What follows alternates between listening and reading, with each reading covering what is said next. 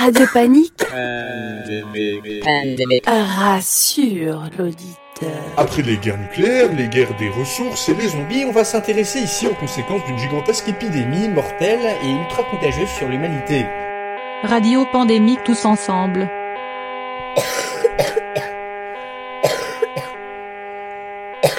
On va s'intéresser aux potentielles causes de cette épidémie, aux réponses qui peuvent être mises en place dans le monde, et enfin on décidera un scénario impliquant un super virus qui va déclencher une super épidémie, et on va voir ses conséquences sur l'humanité. Comment les gouvernements pourraient réagir, comment les personnes comme vous et moi seraient affectées, et comment des régions entières du globe pourraient sombrer dans le chaos, etc.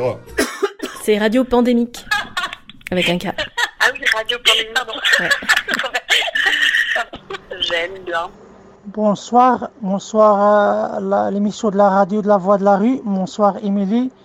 J'espère que toute euh, la famille de la radio et toute la famille de Douche Flux euh, passer un moment, euh, je sais c'est un moment difficile, mais à côté de ça, donc on est tous euh, unis, tous solidaires pour essayer donc euh, faire le maximum des efforts pour essayer donc diminuer cette euh, situation euh, très très difficile que ça passe euh, à la Belgique ou et partout dans le monde. Euh, tout d'abord, merci euh, pour euh, l'invitation pour puisse donner mon témoignage et mon point de vue sur la situation. Ici, dans mon quartier à XL, j'ai essayé quand même rencontrer pas mal de SDF, David, Jonathan et quelques amis. On a parlé un peu tous ensemble sur euh, ce qui se passe dans la vie quotidienne et aussi au niveau politique, euh, euh, euh, comment réagir avec euh, ce moment difficile avec le virus Corona. Ça a été une chouette discussion et on a essayé de changer quand même les points de vue. Ça a été très très intéressant aussi passer un moment avec des gens précaires, des gens euh, dans situation précaire. Moi aussi, je suis quelqu'un dans une situation précaire et je sens ça intérieurement parce que c'est aussi ma situation. Euh, donner euh, la parole, euh, aussi écouter euh, euh, toujours les personnes précaires, réfugiés sans papier parce que aussi eux, sont des aidés. Ils sont aussi des développements durables dans toutes les discussions et tous les domaines. ça, ça concerne la vie et aussi le monde. Et voilà, donc euh, c'est mon point de vue et aussi euh, euh, la radio aussi annulée pour lundi, mais quand même ça aide. Euh, si tout le monde sait faire une interview avec des points de vue totalement différents, ça a été très très chouette. euh, si, si on essaie de faire euh, ça au niveau du travail tous ensemble pour de la mission de la radio de la voix de la rue parce que j'adore cette euh, mission, j'adore ce radio-là pour moi, la radio Panique. Donc euh, c'est un radio euh, libre, euh, ouvert pour euh, tous les citoyens sans différence, pour le, tous les êtres humains sans différence, une moyen pour euh, passer le message malgré tous les cas. Et dans mon côté aussi, donc militant indépendant, les alternatives comme ça, des radios comme ça, avec des émissions totalement différentes, c'est très très très très important. Et toujours dans ma vie, j'adore euh, euh, deux mots apprendre et comprendre sans juger, sans préjuger euh, personne. Et j'adore la liberté d'expression. J'adore exprimer comme comme je suis. Et c'est ça l'important dans, toujours dans, dans, dans ma vie professionnelle. Merci, bonne soirée, bisous, Émilie. Noir, noir. Noir, noir. Noir. Il n'y a plus d'espoir pour trouver ton amour. Tout est gris. Noir,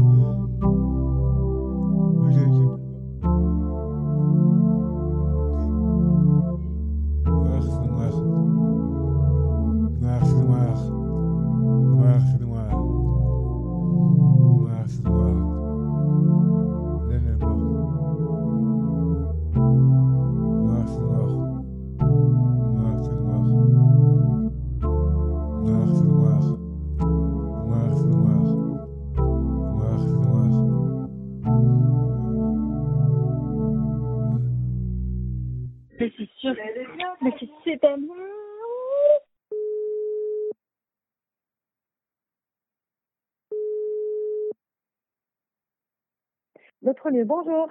Oui, bonjour, c'est Arthur de Radio Panique. Alors moi c'est François, je suis, je travaille du coup à l'autre lieu. Euh, l'autre lieu c'est euh, une ASL qui œuvre dans le champ de la santé mentale et qui se pose en tant qu'alternative à la psychiatrie. Alternative pourquoi? Ben, La psychiatrie c'est euh, le domaine des psychiatres, des médecins, des médicaments, ça se passe à l'hôpital. Nous on travaille en dehors de l'hôpital, il n'y a pas de psychiatre ou de médecin, ni aucun personnel médical on ne prescrit pas de médicaments, on travaille plutôt sur les déterminants de la santé, donc tout ce qui fait qu'une personne peut aller bien ou moins bien, comme par exemple le logement, euh, les liens, le travail, euh, la formation, ce genre de choses. Et du coup, ben, moi, j'accompagne les personnes en dehors de l'hôpital, mais aussi à l'hôpital, dans ce qu'on appelle le milieu de vie. Donc, euh, ben, c'est un peu un accompagnement au quotidien sur toutes les petites difficultés que les personnes peuvent rencontrer. Je m'appelle Maria. Je travaille à l'autre lieu et j'assure l'accueil. Je suis actuellement étudiante en accompagnement psychoéducatif, euh, donc éducateur spécialisé. Pendant cette euh, drôle de période que nous traversons, en tout cas, actuellement, j'assure une permanence téléphonique. Comme ça, les gens peuvent euh, nous solliciter, ils peuvent toujours nous contacter. On est une oreille attentive et entourante. et voilà, j'assure ce petit poste-là. Qu'est-ce qui a changé dans, votre travail euh, actuellement, concrètement? Alors, bah, déjà, en temps normal, on est disponible, euh, on a un lieu d'accueil qui est disponible et ouvert au public, donc on peut rencontrer les personnes, euh, leur proposer un café, discuter, assurer des démarches administratives. Là, déjà, bah, vu qu'on est à domicile et qu'on va pas recevoir les personnes chez nous, le travail se fait par téléphone principalement. Et euh, bah, du coup, ça change, ça change tout. quoi. C'est vraiment juste euh, écouter, discuter. On peut pas faire grand-chose. D'autant que les administrations et un peu tous les services de première ligne sont fermés ou font comme nous un service minimum téléphonique. Donc, il n'y a pas moyen de faire grand-chose à part, euh, à part écouter, discuter, essayer d'apaiser les choses et de, de rassurer les gens. Mais c'est vraiment, c'est vraiment juste de l'écoute et de l'accompagnement. Euh, au téléphone, sauf en cas d'urgence, on peut toujours accompagner une personne à l'hôpital. Euh, là aussi, c'est compliqué parce que euh, les hôpitaux, euh, avec cette histoire de, de pandémie, de Covid, ben, essayent d'accepter le moins de, personnes possibles. Donc, ils, ils, font vraiment le tri entre les vraies personnes qui sont en crise, les vraies urgences. Et donc, ben, on est un peu malmené parce qu'on attend pendant des heures aux urgences. Toutes les personnes qui ont des symptômes, des toux et tout passent avant nous. Donc, être avec une personne en crise aux urgences ben, et attendre 5 heures pour, pour euh, se faire, euh, se faire euh, accueillir par un médecin, un psychiatre, ben, c'est déjà du, c'est, c'est déjà très compliqué de rester pendant des heures avec une personne en crise dans une salle d'attente. Et une fois qu'on arrive devant le, le psychiatre, ben, le psychiatre a tendance à, à essayer de, de renvoyer la personne chez elle en, en nous expliquant ben, qu'il faut essayer de mettre en place euh, un accompagnement à domicile, euh, comme une infirmière qui viendrait euh, vérifier ou un service de première ligne. Sauf que j'avais l'impression qu'ils n'ont pas trop conscience que tout est au ralenti euh, à l'extérieur et que donc c'est encore plus compliqué que d'habitude. Et Maria, de ton côté? Voilà, on va dire que les horaires changent. Maintenant, il n'y a, y a, plus d'horaires. On est tout le temps là, on est tout le temps disponible et euh, tout le temps à essayer de créer du lien. Aussi, une alternative. Allez, L'autre lieu a réfléchi à des alternatives aussi, parce qu'il y a le fait de proposer des, des, permanences et une écoute, mais il y a aussi tout ce qui est euh, créatif ou de, plus occupationnel, car il faut savoir que l'autre lieu, en temps normal, propose euh, un grand volet d'activités, et maintenant tout ça est en stop, et ces activités faisaient aussi grand bien à beaucoup de gens. Et donc maintenant, il y a aussi tout un travail de comment continuer à faire ensemble malgré ce confinement, comment rester en lien et non seulement par euh, par le téléphone et non seulement par internet. Il y a des solutions qui sont aussi en train de se mettre en place. On est en train de réfléchir en équipe comment être auprès des gens sont en dehors de ces permanences téléphoniques et en dehors de d'internet. Et il y a toute euh, il y a toute une série de choses qui sont en train de se mettre en place maintenant.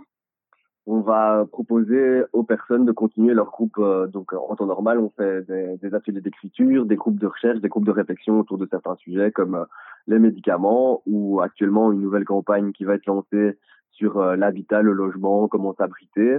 Et on va proposer aux personnes de travailler à domicile.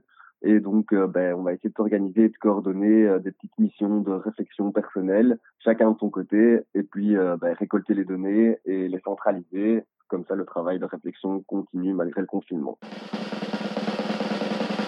Les personnes euh, avec qui vous êtes en ton- contact actuellement, donc euh, à travers les permanences téléphoniques, qu'est-ce qu'elles qu'est-ce qu'elles vous disent sur, euh, sur leur situation actuelle, leur, leur vécu, leur ressenti? À part l'ennui, l'ennui général, et euh, c'est l'incertitude aussi, la peur, la peur pour les autres, pour les familiers qui se retrouvent, pour les personnes de la famille qui se retrouvent loin et qui sont donc souvent plus âgées, et le ne pas savoir, la peur aussi. Il y a euh, un certain impact euh, de certaines fake news pour certaines personnes aussi, où ça, ça attise la peur. Mais je dirais ennui, ennui, incertitude et solitude aussi. Pas c'est- la solitude, la solitude vient frapper assez fort maintenant dans cette euh, période de confinement. Aussi les rapports, parce qu'on est forcé à un moment de sortir faire une course, d'aller dehors. Et c'est les rapports aux autres aussi maintenant qui ont fort changé. Il y a une tension à l'extérieur. C'est c'est angoissant. C'est même la, la police qui euh, qui est présente dans les rues et qui euh, se saisit de leur magnétophone pour euh, pour vous dire de, dégager, de pas s'arrêter. Et l'incompréhension aussi de certaines personnes qui n'arrivent pas très bien à comprendre euh, ce qui se passe, pourquoi la police les arrête parce qu'ils ont fait une pause euh, sur un banc parce qu'ils étaient fatigués et qui comprennent qui comprennent pas bien. Et je pense aussi que finalement c'est les réactions elles sont très propres à chacun, mais je pense que en règle générale, et ça c'est propre à tous, il y a un certain ennui et incertitude générale qui est propre à tous. Et pour les personnes qui d'habitude étaient frappées de solitude, ben, effectivement maintenant ça se ressent encore plus. Moi, ce que je remarque par rapport aux personnes que, que j'ai au téléphone, c'est que en temps normal, les personnes sont fort euh, focalisées sur euh, sur euh, leur situation. À l'autre lieu, on essaye de de aller de de faire en sorte que les les personnes aillent vers un collectif. Et euh, parfois, on a l'impression ben, que ça fonctionne pas toujours. Or, maintenant, cette période, on remarque que le collectif manque fort aux personnes et que et que les personnes qui se retrouvent isolées, euh, en fait, bénéficiaient vraiment de ce collectif.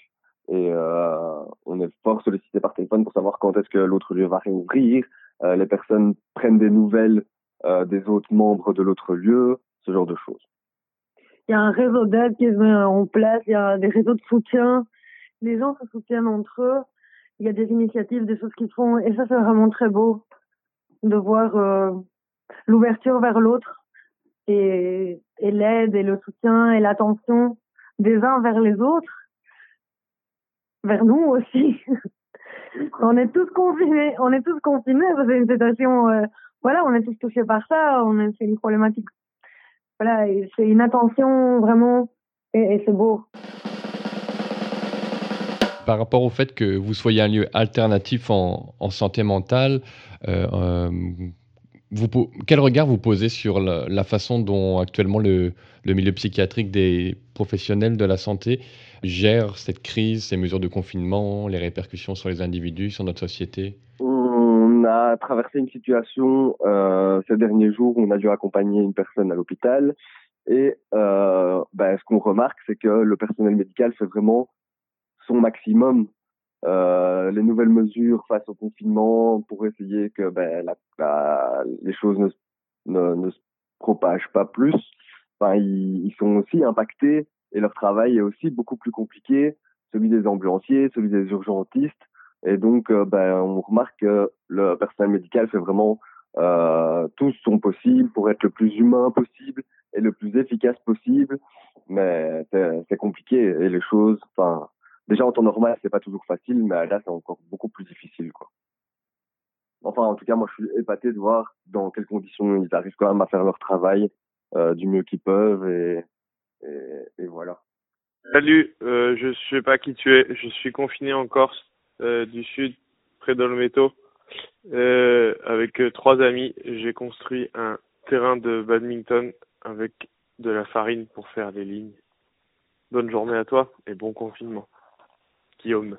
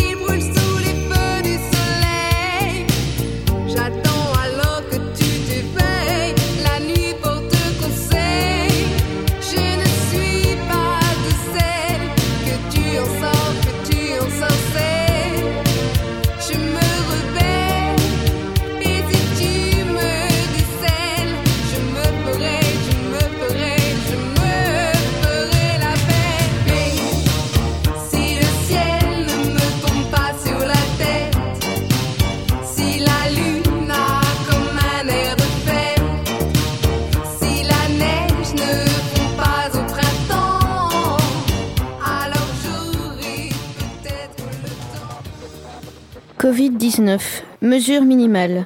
Cette liste est évolutive et mise à jour. Organisation de structures d'entraide, courses, veille, soins pour les personnes fragiles et isolées. Refonte totale du système de santé. Augmentation des postes, lits, hôpitaux, gratuité universelle. Suppression des jours de carence pour toutes et tous. Revenu garanti à minima pour toutes et tous. Fermeture des lieux de production non essentiels à la résolution de la crise sanitaire. Droit de retrait pour toutes et tous, hors secteur indispensable avec indemnisation totale. Aide financière exceptionnelle aux travailleurs, travailleuses, indépendantes, indépendants et précaires. Prolongation des droits au chômage et pour les intermittentes et intermittents, au prorata des jours de confinement. Interdiction des licenciements et des expulsions de domicile. Suspension des loyers, des factures d'énergie et des crédits pour les personnes physiques et morales. Réquisition des fabricantes et fabricants de matériel médical et des cliniques privées. Réquisition des logements vacants pour les personnes sans abri, victimes de violences masculines, exilées et exilés. Libération des personnes en détention provisoire, des prisonnières et des prisonniers, des réfugiés et des réfugiés. Annulation des obligations de quitter le territoire. Abrogation définitive des lois sécuritaires et antisociales des 40 dernières années. Nota bene. Les conséquences de cette crise sanitaire étendues aux politiques libérales des 40 dernières années, voire plus, Soyons déterminés et déterminés à nous battre de toutes nos forces pour que rien ne retourne à la normale une fois qu'on en aura fini avec ce virus. You, you, you are, you, you, he, you are, you will, he, or he, or he, you are, you are, you are, and you were, you will, or are, you are, you are, you are, you, he, or are, you are, you are, race, you are, and you, he, he, he, he, he, he, he. Bonjour Émilie, j'espère que tu vas bien. Ici au Maroc, euh, c'est comme la Belgique, euh, c'est- c'est-à-dire que euh, les cafés, les restaurants, euh, y compris les réunions de X nombre de personnes, je ne sais plus combien, euh, est interdite. Euh, maintenant, ils ont passé à une phase supérieure, c'est-à-dire qu'à partir de 18 heures, euh, les, gens ne peuvent plus sortir sans aucune raison. Bon, ici au Maroc, il y a beaucoup moins de cas du coronavirus qu'en Europe. Alors, donc, ils prennent toutes les, mesures pour essayer de, freiner ce virus. Voilà. Donc, euh, c'est vrai que pas mal d'Européens euh, sont bloqués ici au Maroc euh, parce qu'ils ont annoncé euh, un jour euh, avant, enfin, ils ont, je crois qu'ils avaient prévenu le, le vendredi pour dire que le samedi, il n'y avait plus d'avions. Donc, euh, beaucoup d'Européens ont été pris de court et sont bloqués ici au Maroc. Donc, on ne sait pas quand on pourra, parce que c'est également mon cas, quand on pourra revenir en Belgique. Voilà, effectivement, j'ai aussi une pensée pour les SDF euh, en Belgique, mais au Maroc aussi, parce qu'il y a une association qui s'appelle euh, l'association Joud, qui s'occupe des SDF euh, dans plusieurs villes du Maroc, telles que Marrakech, Casablanca ou, Rabat. Et c'est vrai que tous les, services sociaux, un, peu comme les associations en Belgique, euh, malheureusement ne peuvent plus vraiment s'occuper euh, comme ils aimeraient le faire des, des SDF. Ben, je vous embrasse tous, euh, gros bisous à toute l'équipe et à tous les auditeurs. euh, faites très attention à vous. Ok, et bah alors tiens, j'ai tout désinfecté le téléphone. Non, non, non, garde-le. Je le garde comme ça Ouais, emba- embarque, il entend là en fait. ouais. Et bah, je sais pas, est-ce que tu veux nous raconter du coup euh, comment ça se passe pour toi euh Pose les questions. Ouais. Et bah alors, euh, par exemple, euh, qu'est-ce que tu trouverais le plus compliqué dans cette période Le manque de sociabilité, qu'on ait besoin de, de solidarité et hum, qu'on sache toujours qu'on peut se plaindre qu'à soi-même, mais pour s'en sortir tout seul. Mais dans ce cas-là, avec le Covid, on a besoin à peu près de tout en tant que sans domicile fixe. Enfin, pour les plus démunis. Pardonnez-moi euh, ce que je viens de dire. Mais hum, sans, sans, sans le, mo- le monde de consommation dans lequel on vit en temps normal, aujourd'hui, vu que tout est confiné, bah, les choses deviennent relativement pour tout le monde im- imprévisibles. Du coup, bah, on s'adapte au fur et à mesure du temps et on essaye de trouver des solutions. Mais faut, faut garder espoir et faut, faut manger et faut boire. Et parce que par exemple, du coup, pour manger, pour boire, pour te laver, tu fais comment? Bah, moi, je vais là, là, dans la Saône ou le Rhône. Et parfois, il y a les bains, bains de douche à Gerland, je crois, Villeurbanne. Et euh, après, il n'y a rien d'autre. Après, c'est c'est vrai que c'est une vraie galère. C'est plus compliqué que d'habitude. Ouais, c'est le cas de le dire. Pourquoi c'est plus compliqué? Parce que tout est fermé. Et que tout le monde doit se mettre en confinement, quoi. C'est chiant. Mais il faut faire avec. Comme toujours. Parce que toi, d'habitude, par exemple, tu, pour avoir de l'argent, tu, euh, tu fais de la manche ou pas du tout? Ça arrive, ouais. Ouais. Mais là, du coup, ça marche encore ou ça marche plus? Ça marche plus du tout. Tu croises euh, une vingtaine de personnes dans la journée parce que t'as pas trop envie de sorti- sortir euh, de ton coin, de, de piéton, quoi. Enfin, ton coin de trottoir.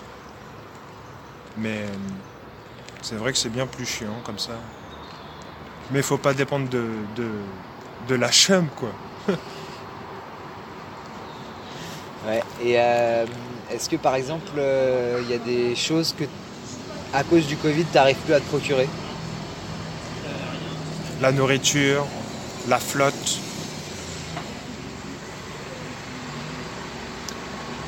Par exemple, des vêtements, tu te retrouves en galère Ça, on peut le laver avec euh, quelques fontaines, je crois, qui marchent encore, mais encore, elles sont toutes arrêtées ici à Lyon. Mais un savon de Marseille, c'est simple, quoi, comme, euh, comme dans l'ancien temps, quoi. Mais euh, c'est vrai que ça, c'est plutôt une galère pour même les gens qui habitent chez eux, vu qu'il n'y a plus de laverie automatique. Ouais, en quelque sorte, on fait comme toujours, on reste crade, quoi. Et euh, Est-ce que t'as été emmerdé par la police euh, avec euh, les attestations Moi, pas une seule fois, mais j'ai entendu parler qu'on n'avait pas le droit de poser une amende à un sans domicile fixe. Il y a une haute personne dans. Je sais pas, aide-moi.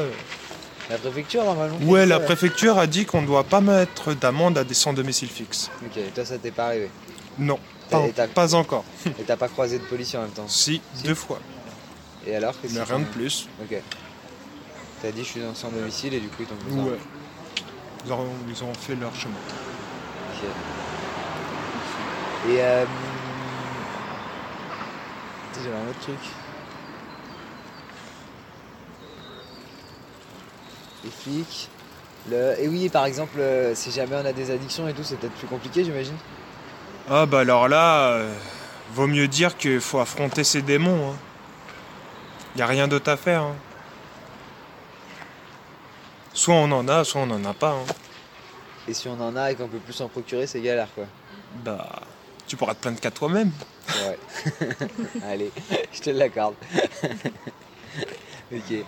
Et euh, mettons que là, tout de suite, t'es euh, quelqu'un qui est un haut placé qui puisse prendre des décisions. Euh, Qu'est-ce que euh, qu'est-ce que tu lui demanderais de prendre comme décision pour les sans-abri, par exemple? T'as le préfet devant toi, là, tu lui demandes quoi? Bah, je lui dirais, monsieur le préfet, j'ai besoin d'un logement parce que ça fait si longtemps que j'attends, comme il y en a 160 millions en France, euh, 160 000 pardon, en France qui dorment dehors. Du coup, faudrait trouver une solution à votre image. C'est tout. Moi, j'ai pas la tête pour ça. Je sais juste qu'il faut s'en sortir. On peut que s'en sortir tout seul dans la rue. Quand on est, de- on est dehors, tu veux un logement, tu le trouveras si tu bouges ton cul. Mais t'as le préf devant toi, bah améliorer les choses, mais t'as beau parlementer, ça change rien. Ça. Mais, Mais on croit à l'espoir. hein. Tant qu'il y, y a la vie, il y en a. Ça, c'est le cas de le dire. ta première demande, ce sera un logement. Ouais. Et ça te fait peur, toi, le coronavirus ou pas? Ouais. Ouais? Un peu. T'as peur de l'attraper, toi? Non. Je m'en fous royalement. Ok. T'as peur de leur filer? Ouais, plutôt ça. Bien dit. Et tu dirais que le plus. Ce qui te fait le plus peur, c'est les conséquences du confinement ou les conséquences du coronavirus, toi? J'en sais rien, je me suis pas assez informé pour ça. Mais en soi, ça fait triper tout le monde, hein, le Covid. Ouais. Rien de plus, quoi. Ok. Est-ce que tu veux rajouter quelque chose? Bah, prenez soin de vous, les gens, et les compagnons de la rue. Essayez au mieux de vous protéger. Si vous faites passer le message. I come from California, dirty south from Belgium. Wah, wah, wah. Euh, voilà, je m'appelle Stéphanie, euh, j'habite à Liège, euh, je suis juriste. Je suis euh, conseillère au CPAS de Liège. C'est un mandat politique, je fais partie d'un groupe euh, politique qui s'appelle Vert Ardent.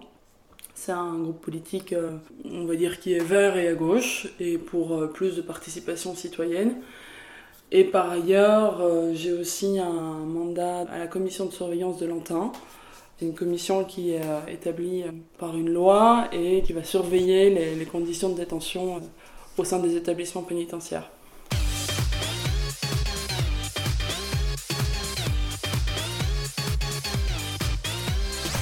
Donc en fait, euh, il y a eu un confinement euh, depuis, on dirait, une dizaine de jours. hein. et euh, qu'est-ce que tu as pu observer de la gestion du confinement vis-à-vis des populations les plus précarisées quoi Il faut dire que cette situation de confinement, bon, bah, c'est une situation qui est évidemment inédite pour tout le monde. Et euh, dans une ville comme Liège, euh, par rapport à la, gestion de la précarité, c'est quelque chose d'assez complexe. C'est très très gros euh, CPAS à Liège. D'abord, on a un très gros taux de personnes qui dépendent du revenu d'intégration sociale. C'est le plus gros euh, au niveau de la Wallonie. Et on a aussi énormément de sans-abri à Liège euh, qui dorment habituellement dans la rue, dans des campements, dans des squats. euh.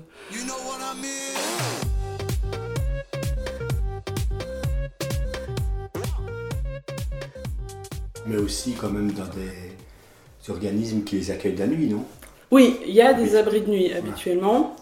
Il y a un abri de nuit de la ville, ça s'appelle l'abri sur la fontaine, et il y a aussi euh, un abri de nuit, euh, l'abri Thermos, qui accueille aussi euh, toutes les nuits. Les gens arrivent le soir et repartent le matin. Les abris de nuit ont dû fermer au début de la crise, donc à partir du moment où le gouvernement a décrété le confinement chacun chez soi, parce qu'ils répondaient pas aux règles de distanciation sociale. Et du coup, euh, c'est toute une série de gens qui se sont retrouvés du jour au lendemain à ne plus avoir d'endroit où dormir. Alors au niveau de la ville de Liège, euh, comment est-ce que ça s'est réglé? Depuis la semaine passée, je pense que c'était jeudi, la ville, avec le CPS et le relais social du pays de Liège et euh, cinq autres communes avoisinantes, ils ont décidé de mettre sur pied un camping dans un parc de la ville, le parc Astrid. Ils ont mis à disposition des tentes avec euh, des sacs de couchage ou des couvertures pour les sans-abri et des toilettes publiques. Alors c'est une situation euh, qui est assez originelle, mais que nous on trouve pas tout à fait correcte. C'est original parce que ben, dans les autres villes, les autres grandes villes de Wallonie et Bruxelles, on a plutôt préféré le logement en dur. Il y a des villes où c'est des réquisitions de halls de sport, ou alors à Bruxelles, il y a eu des réquisitions d'hôtels, je pense, pour permettre que chaque sans-abri puisse avoir une euh, chambre individuelle. Moi, j'avais même pas compris les choses comme ça. Je pensais que le parc Astrid, il y avait, ils ont distribué des tentes, tu pouvais aller prendre une douche, mais je savais pas qu'ils avaient organisé un camping sur le parc. Il n'y a pas de douche a priori Ah, euh, au ah, parc Astrid, mais il y a des toilettes, il y a Ah, une permanence médicale et il y a la distribution de repas. Et donc, euh, alors, au niveau des colis, tout a fermé aussi. euh, Voilà, bah, habituellement les colis alimentaires ils sont distribués à Liège plutôt par de l'associatif et par du privé, mais c'est quelque chose qui est organisé, euh, coordonné au niveau de la ville. Donc tout ça, ça a été suspendu au début du confinement parce que voilà, les gens n'avaient pas les bonnes protections, etc. Ça a été repris par les autorités de la ville et aujourd'hui c'est de nouveau organisé. Euh, les gens doivent commander par téléphone un colis et il y a trois points de retrait au niveau de la ville de Liège pour aller les chercher. Donc au niveau des colis alimentaires, c'est bon. Et euh, en plus, au parc Astrid, il y a la distribution de repas euh, quotidiennement. Il y a aussi une nouvelle initiative qui s'est mise sur pied hier avec le café de la gare. Euh, Donc à la gare des Guillemins, il y a un grand café-restaurant qui a décidé, avec l'apport de fonds privés, de fournir des repas quotidiennement. Chaque jour, ils fournissent un repas préparé à destination de collectifs et d'associations qui viennent chercher ces repas pour les redistribuer à leur public. Notamment, euh, j'ai vu qu'en bénéficie une structure d'accueil de jour dans le centre-ville qui s'appelle l'accueil botanique et du coup ils peuvent redistribuer ces repas quotidiennement. Mais ça peut être pour d'autres, en fait ils ont l'ambition d'arriver à 200 repas quotidiens. Donc, en fait, il y a eu quand même un, un flottement dans l'organisation. Oui, il y a eu deux trois jours de- durant, les- durant lesquels on ne savait pas très bien ce qui se passait.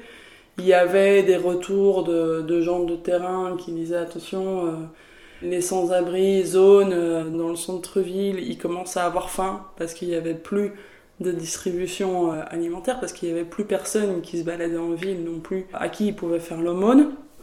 Il n'y avait plus de distribution de repas par les différentes ASBL. Normalement, il y a l'ASBL Thermos notamment qui distribue des repas quotidiennement. Il y a une autre initiative qui s'appelle les Lucioles qui distribue des repas en jour, etc. Tout ça a, cessé durant quelques jours, pas très longtemps, je pense, hein, 4-5 jours peut-être maximum, il n'y a, a pas eu grand-chose, non.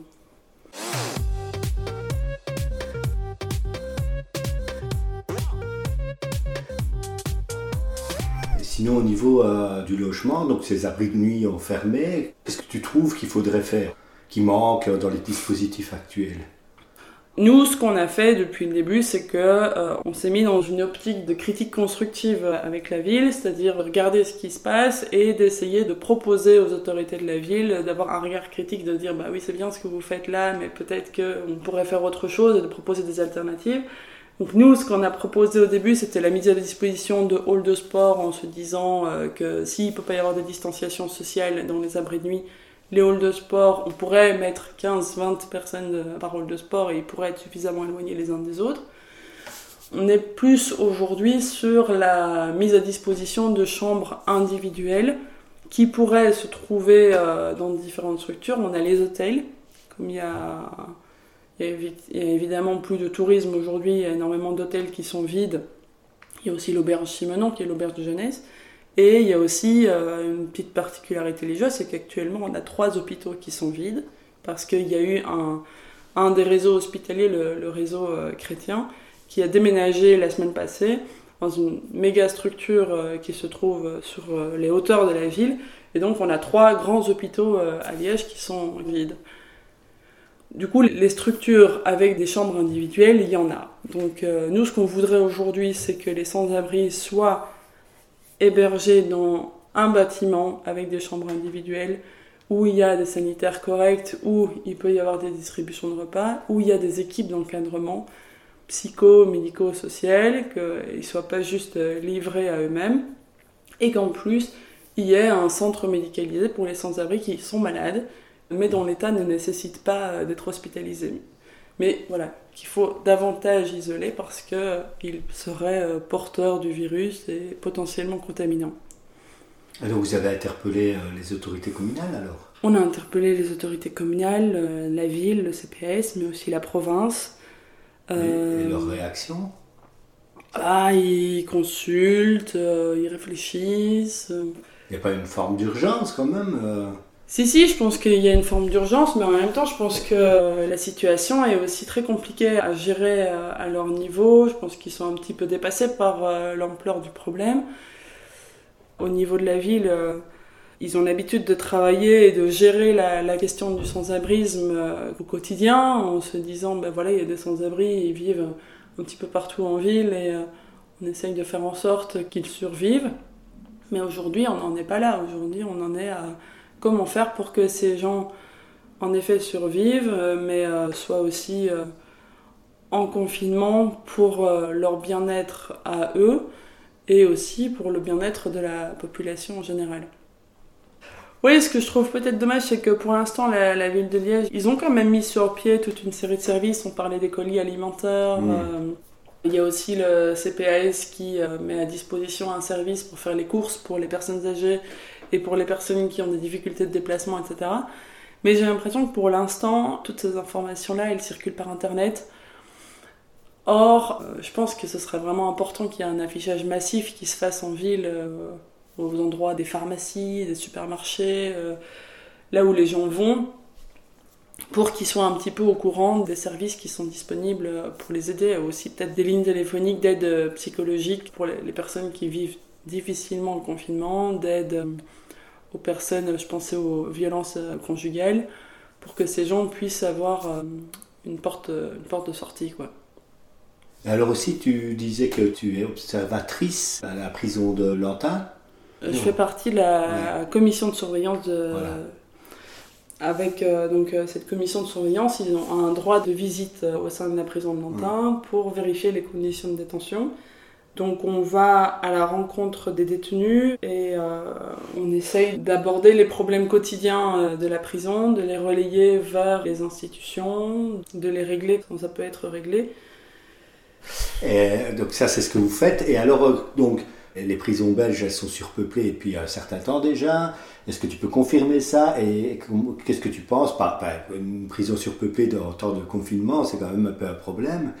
Et donc, est-ce que tu as des échos? Est-ce que tu as pu observer? Ce que je te dis Est-ce que tu penses qu'il y a des choses qui ont été faites? Puisque, en fait, euh, le confinement s'avère être plus une punition euh, que la résolution du conflit, parce que on leur a empêché d'avoir encore des visites euh, ou de choses comme ça, quoi.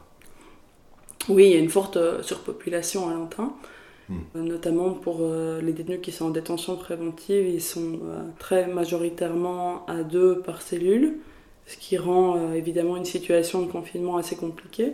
Depuis euh, la mesure de confinement, ils n'ont plus de visites. Ça rend la détention plus dure. Pour compenser euh, un peu ça, les autorités ont accordé des crédits téléphoniques supplémentaires. Il faut savoir que maintenant il y a des téléphones dans, dans chaque cellule, donc des crédits pour qu'ils puissent appeler leurs proches, aussi pour qu'ils puissent faire état de leurs conditions de détention. Parce que aussi depuis le, début des mesures de confinement, les commissions de surveillance ne vont plus non plus en prison. Donc ces mesures, elles ont été prises aussi pour que nous, on ne contamine pas les détenus. Mais du coup, il n'y a plus de regard extérieur sur euh, comment est-ce que ça se passe actuellement. Par rapport à ça, le Conseil central de surveillance des prisons, donc c'est une espèce de l'institution qui chapeaute les commissions de surveillance, a mis sur pied un numéro d'appel qui permet aux détenus de quand même pouvoir euh, faire état de leurs conditions de détention à l'extérieur. Ils peuvent aussi écrire donc, euh, par courrier postal. Aussi, depuis le début du confinement, j'avais entendu que les durées de promenade avaient été allongées. Mais alors, le problème, euh, c'est que les gardiens, comme, comme tout le monde, sont en un certain nombre mis en quarantaine à partir du moment où ils ont des symptômes. Et du coup, euh, le cadre d'agents euh, diminue. Il y a de moins en moins d'agents euh, qui sont disponibles dans les établissements pénitentiaires. Et s'il y a de moins en moins d'agents, ça met fortement en difficulté le fonctionnement de la prison. S'il y a moins d'agents, il y a moins de possibilités d'aller à la promenade. Pour les douches, c'est plus compliqué. Pour toutes sortes de mouvements, c'est plus compliqué. Et donc, on peut supposer que peut-être les, les détenus sont plus dans leurs cellules. Euh, Peut-être on peut dire que, du coup, par rapport aux conditions de détention, il y a une carte blanche qui a été publiée hier, qui a été signée euh, par de nombreux avocats, de nombreuses associations, par des professeurs d'université, aussi par des membres de commissions euh, de surveillance, euh, l'association syndicale des magistrats, et- etc., qui demandent notamment la libération de détenus qui seraient malades, qui seraient âgés, de certains détenus qui sont en détention préventive pour essayer de réduire la population carcérale et pour euh, permettre une meilleure euh, réorganisation des établissements pénitentiaires. Et voilà, c'est une des, des mesures qui est demandée par cette carte blanche euh, qui a été publiée à l'initiative de Genepi. Merci. I come from California, dirty south from Belgium. Wah, wah, wah. Mais par contre, euh, j'ai pas peur des martiens. Parce que ce serait égoïste de penser que dans des, des- des galaxies énormes, il n'y a que nous qui, qui, qui ayons une, vie euh, à peu près normale. Cher petit voisin, euh, cher petit merci. euh, Si jamais tu descends sur Terre, sache qu'ici, il y a presque plus grand chose et c'est tout pourri. Enfin, il restait la fête, les concerts, les copains, mais ça aussi c'est fini. Alors si chez toi c'est un poil mieux et qu'ils ont rien contre les gens, les races, les différences et toutes sortes de trucs, eh ben ne reste pas ici. Ou alors euh, rendez-vous devant chez moi. Oui, parce qu'en fait pour le moment j'ai pas le droit de quitter mon domicile. Surtout, euh, je peux pas parler à un inconnu, mais euh, si t'es gentil, je veux bien parler avec toi. Enfin, c'est juste un proche ou quelqu'un de la famille normalement, mais je peux faire des exceptions. Tu devras entièrement me couvrir de gel désinfectant et frotter très fort, très très fort. Malheureusement, je ne fais pas des vœux. Merci petit martien et surtout ne fais pas comme nous ici. Au revoir petit martien. Peut-être qu'ils sont comme nous, ils essayent de rentrer en contact désespérément euh, pour avoir, un mode, euh, pour avoir euh, des communications, des, des visites euh, de chacun des mondes, des études. Parce que ce serait. euh, un monde, c'est déjà enrichissant à, étudier, mais deux, ce serait fantastique. Alors, moi, j'ai, en fait, j'ai envie de rebondir assez vite. Parce que c'est vrai que là, c'est très riche. hein, Il, y a mille, euh, il y a mille sujets sur lesquels on a envie de rebondir, mais il y en a un qui me, qui me tient à cœur. euh, parce qu'à un moment, tu as parlé de possession, et puis tu as aussi évoqué la figure du zombie. Euh, Ouais. Et dans les discussions qu'on a eues avec, euh, avec euh, Thierry Bardini hier notamment, justement, lui, il a utilisé la figure du virus, virus comme il l'appelle, hein, c'est-à-dire qu'il le, il le dépossède même de son, de, voilà, de, donc il l'appelle virus, c'est plus le virus, c'est virus.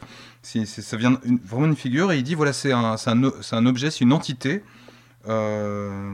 qui nous fait penser, déjà parce qu'elle abolit un certain nombre de frontières, hein, euh, par exemple entre le vivant et la mort. hein, ça, c'est un- on ne sait pas si c'est vivant, si c'est mort, ça fait débat. Euh, ça abolit un certain nombre de, pens- de, de- de frontières, un petit peu comme, euh, un petit peu comme ce penser-sentir, hein, qui est plus une opposition, mais qui devient une sorte d'alliance. Et donc lui, il, il s'appuie comme ça sur le virus, comme ça, pour essayer de, de repenser ce que peut être le voilà. Donc il y a, il y a évidemment des extensions qui vont beaucoup plus loin.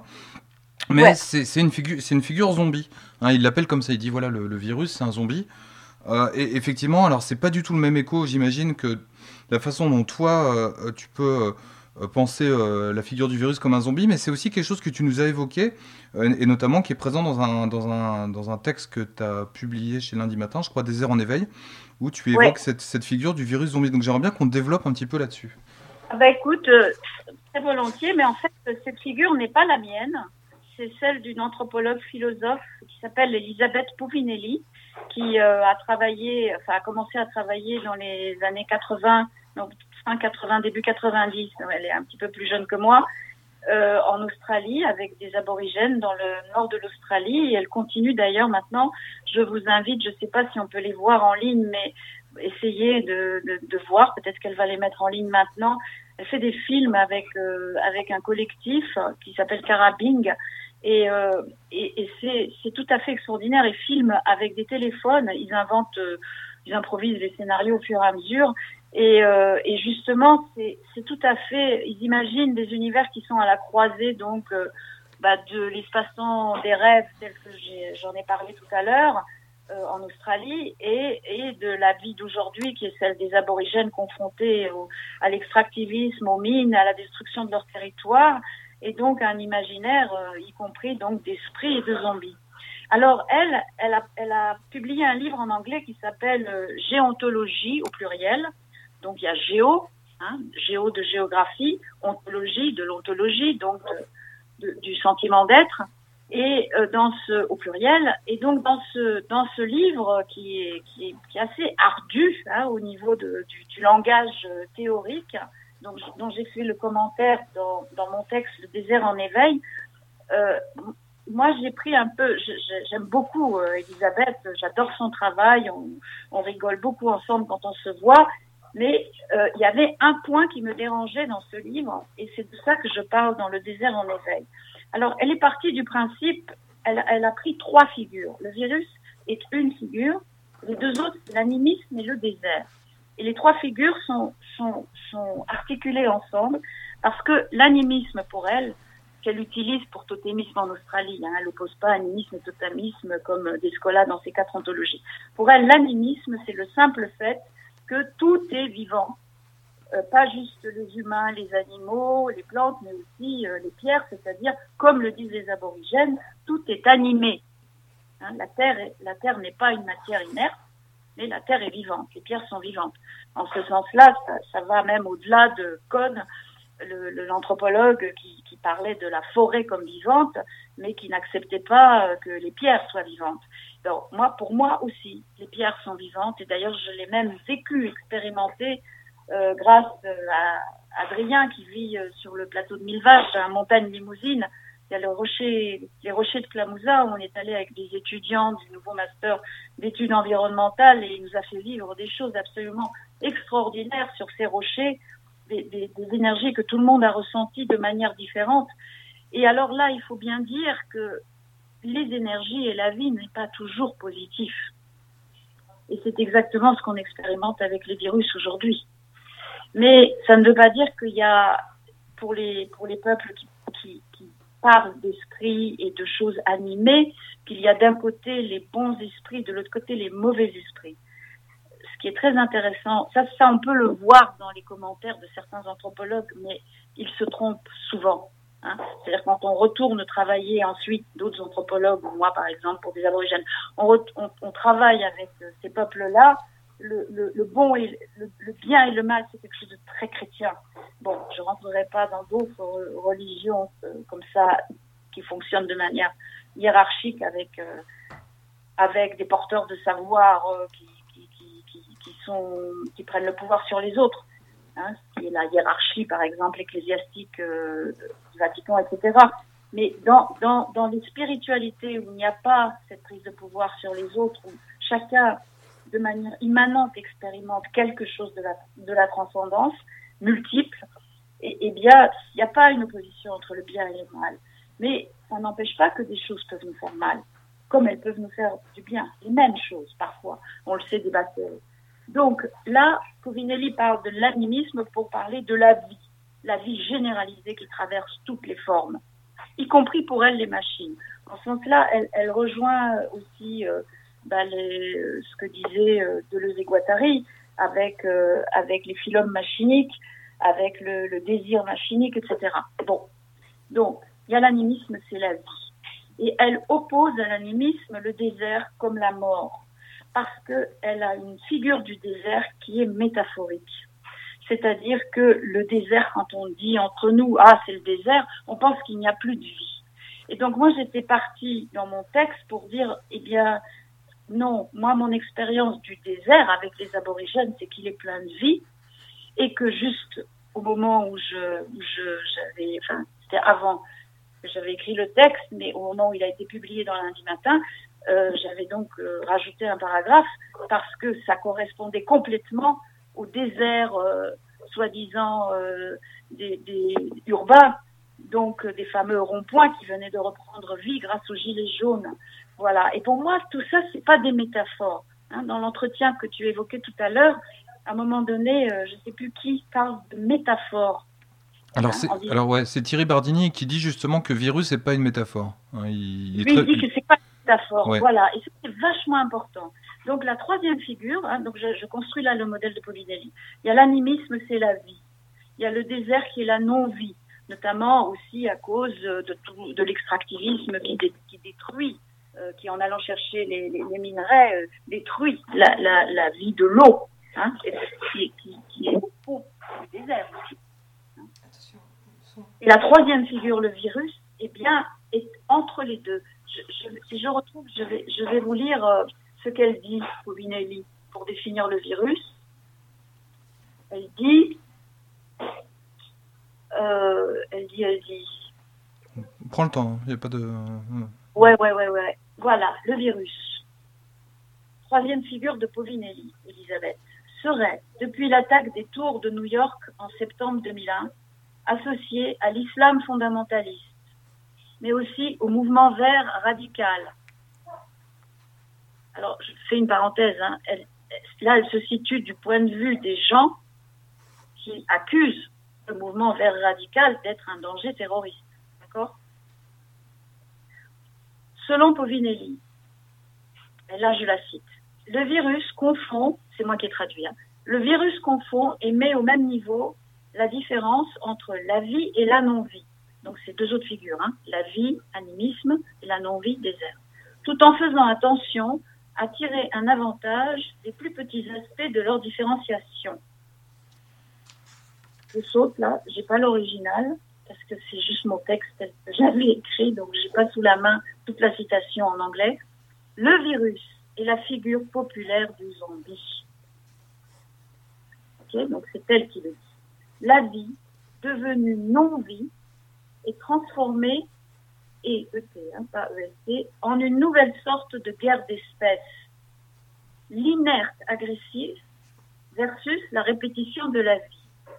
Et quand elle dit l'inerte agressif, encore une fois, elle renvoie à la figure du désert. Mais la terre comme étant matière inerte, c'est ce qu'on nous apprend encore à l'école. hein. Enfin, nous, moi, on me l'a appris, mais les enfants aujourd'hui, dans leur, il y a de moins en moins de, comment on appelle ça, les, cours de, De Oh. sciences, de la vie ou... de- Ouais, avant on disait autre chose, mais j'ai oublié. Mais bref, les sciences de, aux sciences de la vie, on apprend à classer euh, les choses en vivant, non vivant. Euh, vivant et inerte. Et la matière est inerte. La terre est inerte. Or, pour la plupart des peuples du monde, la, matière n'est pas inerte. Voilà. Donc, le petit, le petit débat que j'ai eu avec Elisabeth, c'est à ce sujet.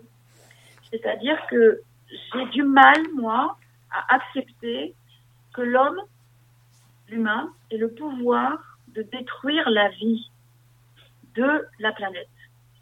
Bien sûr qu'il est responsable d'énormément de destruction, mais il y a quelque chose qui résiste dans la matière. Et ce serait très, pour moi en tout cas, euh, pas tout à fait inapproprié euh, de supposer que on, on pourrait annoncer euh, la fin du monde, quoi.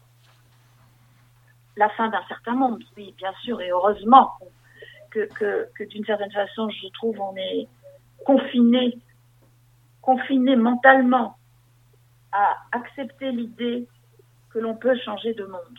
Voilà, moi c'est ce que je retire un peu de, la situation actuelle. Maintenant, c'est à nous tous, ensemble, même si on ne sait pas qu'on est connectés, on, partage à un niveau super inconscient la même mémoire de la Terre. On est, on est, c'est ce que j'ai appris avec les aborigènes. On est plus sensible à la mémoire du lieu où on pose ses pieds là en ce moment, mais c'est un immense réseau de connexion qui, relie tout ça sur toute la Terre et même au-delà, hein, avec les étoiles et même au-delà de la Voie avec les nuages de Magellan.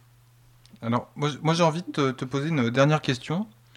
Euh, en fait, si, bon, voilà, si j'ai bien lu, si j'ai bien compris, hein, euh, dans la pratique chamanique des, des rêves, donc dans cette pratique chamanique des rêves, euh, parfois les mots peuvent venir en rêve quand on dort au bon endroit. hein. Ça, c'est- une citation que de, de l'un de ces articles, hein, peut-être mal formulé. Ouais. Euh, effectivement, c'est quelque chose aussi, je pense.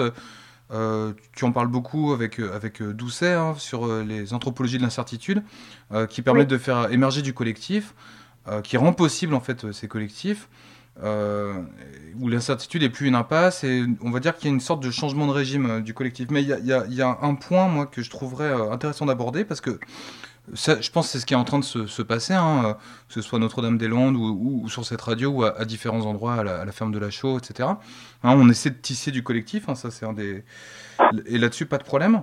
Euh, L'autre l'autre chose, c'est euh, il y a ces gens qui n'arrivent plus à entendre les mots, ou qui n'entendent pas les mots, hein, qui sont des personnes sourdes, euh, qui sont désorientées.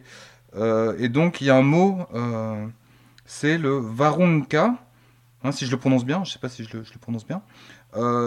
Et- Warunka. Voilà. Et, et- et la question que j'aimerais poser, donc qui, qui peut relier à celle de faire du collectif, c'est comment ne pas devenir sourd, hein, comment ne pas se sentir perdu dans l'espace et le temps en ces temps de confinement? Eh ben, écoute, peut-être que c'est juste euh, un moment à passer, c'est-à-dire qu'il faut se perdre un peu pour se retrouver. Tu vois, si, tu suis toujours le même chemin, tu as du mal à prendre un chemin de travers. Là, on est en fait tous invités à changer de chemin, peut-être. Et euh, pour revenir à ce concept Walpiri de Warunka, ils ont un seul mot pour dire les sourds euh, au niveau des oreilles, la folie et le fait d'être désorienté et de se perdre en brousse. Quand, quelqu'un se perd en brousse, on dit il est Warunka, c'est-à-dire que il est sourd au chant hein, qui, qui font le territoire. Il ne, il ne sait plus lire les pistes de chant. Il ne sait plus euh, traquer, tu vois, lire les empreintes, les traces, qui, est, la seule manière que l'on a de, se retrouver là où on est. Par exemple, il faut trouver les traces de craquelures dans le sol pour savoir où il faut creuser pour trouver des ignames à manger, ou, ou bien des petits marsupiaux ou des lézards euh, euh, que l'on mange aussi. Hein, donc pour survivre, pour manger, il faut pister, il faut tracer. Mais il faut aussi pister et tracer pour trouver son chemin. Euh, c'est en pistant que l'on sait, euh, par exemple, en regardant euh, des petits dans le désert, quand tu vois une toute petite pousse qui est là, d'un côté elle est plus brûlée que de l'autre, eh bien tu sais, euh, par exemple, si tu la regardes de nuit, eh bien tu sais que du côté où elle est brûlée, c'est là que se trouve le sud, parce que le soleil est le plus fort. Ensuite, tu vas regarder certains arbres et la manière dont ils sont pliés, tu vois, sous, sous la force du vent, eh bien, tu sais aussi d'où vient le vent. Et donc, euh, est-ce que c'est le vent d'est, est-ce que c'est le vent d'ouest? Et voilà. Et, toutes les choses dans l'environnement euh, sont à lire par des traces. Alors nous, on n'a pas forcément que des éléments naturels autour de nous, mais euh, bien évidemment, puisqu'on a construit des villes et toutes sortes d'équipements, mais là aussi, elles sont pleines de traces. Et, et les aborigènes n'opposent pas à la nature et la culture. Eux, ils disent que la nature, c'est leur culture. C'est-à-dire que tout est marqué de traces, à la fois des humains qui sont passés par là depuis des siècles et des millénaires. hein, les aborigènes sont là depuis 60 000 ans sur le continent australien, mais aussi tout ce qui est vivant. Et pas seulement les animaux et les plantes, mais aussi les dunes se déplacent, les vents, et puis euh, les, les météorites qui viennent euh, du ciel, etc. Lire les traces. Ouais. ce qui fait une petite boucle aussi avec ce que tu nous disais tout à l'heure sur euh, la lecture des traces là et, et, euh, et m- les, les nuages de Magellan. Voilà. Écoute, moi, j'aimerais bien conclure là sur ce mot parce que je trouve que c'est un, mot assez magnifique. C'est aussi des choses. Enfin voilà, j'ai l'impression que c'est, on, on parle beaucoup de, de points de passage ou de se frayer des chemins là depuis quelques depuis quelques jours. J'ai l'impression que ça va un peu dans ce sens-là. Donc, euh, moi, je pense qu'on peut, Oui. on, peut- on peut conclure euh, sur ces mots. Super, merci. Super. Bah, merci à toi. Et puis. Vraiment euh, chouette. Ouais. eh ben non, non, mais c'est génial. Je pense que voilà, on, c'est, merci, merci infiniment. Et on essaye de se retrouver en vrai